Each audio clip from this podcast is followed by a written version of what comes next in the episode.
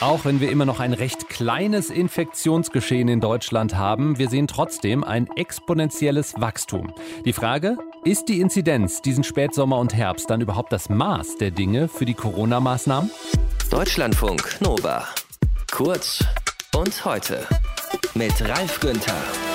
Also vergleichen wir mal. 2768 Menschen sind neu positiv auf Corona getestet worden. Vor drei Wochen waren es nur 336. Inzidenz 15. Der R-Wert fällt, liegt bei knapp über 1. Über 50 Prozent der Menschen in Deutschland sind vollständig geimpft. Rund 200 an Covid-19 Erkrankte mussten in die Klinik. Soweit die Zahlen. Es sind ganz viele verschiedene Zahlen, aus denen wir Rückschlüsse ziehen könnten. Für Corona-Maßnahmen schaut die Politik aber zuerst auf die Inzidenz. Ist die überhaupt noch aussagefähig. Darüber haben Expertinnen und Experten auch gerade beim Science Media Center gesprochen. Wissenschaftsjournalist Volkert Wildermuth im Deutschlandfunk Nova Update. Sollten wir nicht mehr auf die Inzidenz starren? Da waren die Meinungen durchaus geteilt gestern. Die Inzidenz als alleinige Messlatte der Pandemie, die ist wohl tatsächlich überholt. Professor Reinhard Busse verfolgt an der TU Berlin die internationalen Zahlen.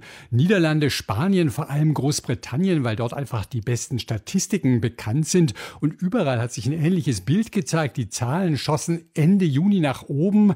Die Inzidenz im Vereinigten Königreich lag über 500. Gerade fällt sie wieder ein bisschen. Aber dieser Anstieg, der war tatsächlich sogar sogar noch steiler wegen der Delta-Variante und mit etwas Verzögerung stiegen dann auch die Krankenhauseinweisungen und sogar die Covid-19-Todesfälle. Aber, und das ist entscheidend, auf viel niedrigerem Niveau. Also Inzidenz hoch, aber die Folgen sind längst nicht so dramatisch und deshalb kann man eben nicht mehr nur alleine auf die Inzidenz gucken. Und das ist ganz klar ein Effekt der Impfungen. Reinhard Busse hat das nachgerechnet.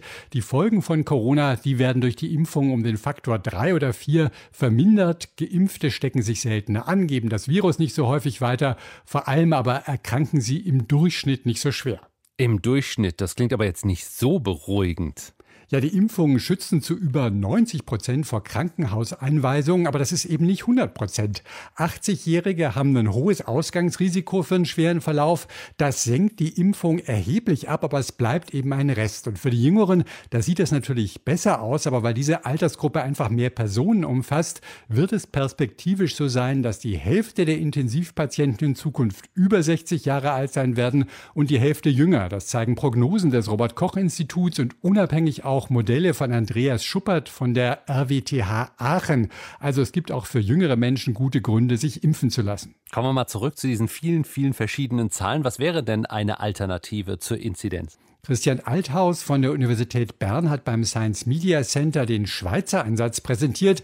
Dort sagt man, wir schauen gar nicht mehr auf die Inzidenz, sondern nur auf die Hospitalisierung. Wenn also mehr als 120 Leute in der Schweiz am Tag ins Krankenhaus müssen, dann gibt es Einschränkungen, vorher nicht. Auf Deutschland bezogen größere Bevölkerung, da wären das 1200 Krankenhauseinweisungen. Aktuell liegen wir bei 209, also weit von dieser Schwelle entfernt.